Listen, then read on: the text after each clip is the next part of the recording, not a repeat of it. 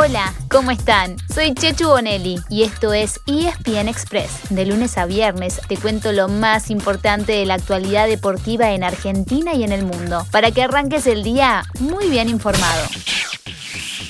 Todos esperando a Miguelo, Miguel Ángel Russo, su llegada por última vez al predio de Ezeiza. Tiempo de despedida para Russo, tiempo de bienvenida para Sebastián Bataglia en lo que tiene que ver con plantel profesional. Ya recuerden que Bataglia trabajaba en el club. Todos los actores del día, un día muy agitado, uno más en Mundo Boca, ya están en ese predio. Detalles del cambio de guardia en Boca.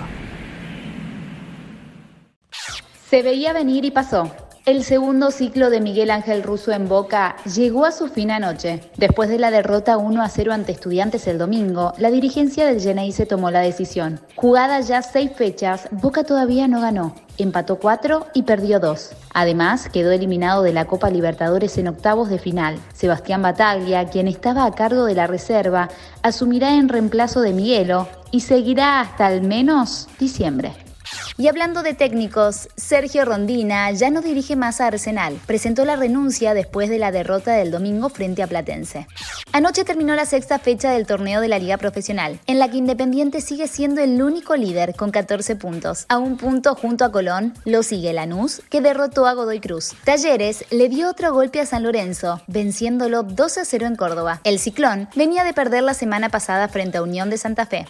En el terreno internacional, hoy comienza la vuelta de cuarto de final de la Copa Libertadores y de la Sudamericana. Por esta última, hoy a las 7 y cuarto de la tarde, Rosario Central visita al Bragantino brasileño. Necesita una victoria por dos goles o más para dar vuelta a la derrota 4 a 3 de la semana pasada. Y mañana será el turno de River por la Libertadores. No está tan complicado como el canalla, pero también tiene que ganar en Brasil. En el caso del Millo, juega en Minas Gerais con Atlético Mineiro, que se impuso 1 a 0 en el Monumental. Las entradas ya están agotadas. Habrá 16.000 hinchas en el Mineirao, en el que para River será su primer partido con público desde que comenzó la pandemia.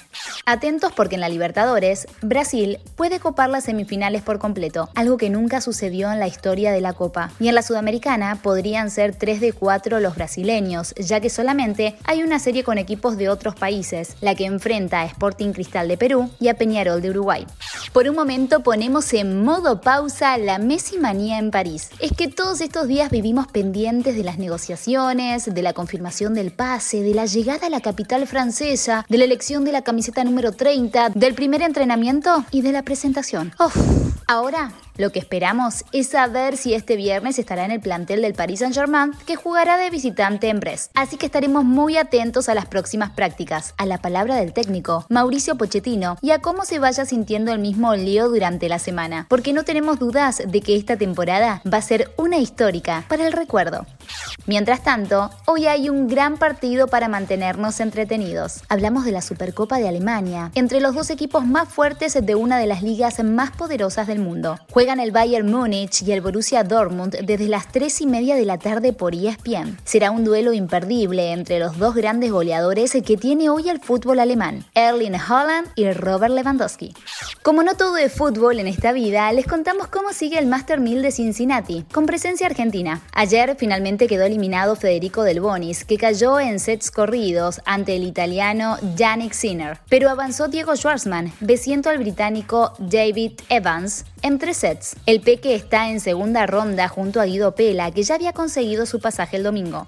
En un momento de la temporada muy particular, ya que no está jugando el Big Three que conforman Novak Djokovic, Rafa Nadal y Roger Federer. A fin de mes, Nole irá al US Open en busca de completar el Grand Slam en el mismo año, ya que durante 2021 ganó Australia, Roland Garros y Wimbledon. Pero la presencia de Rafa y de Roger en Nueva York todavía está en duda. Y así llegamos al final de nuestro episodio de hoy. Soy Chechu Bonelli y de lunes a viernes te traigo las noticias deportivas más relevantes para que arranques el día muy bien informado. Te espero en el próximo ESPN Express. Y no te olvides, dale clic al botón de seguir para recibir una notificación cada vez que haya un nuevo episodio disponible. No te vas a arrepentir.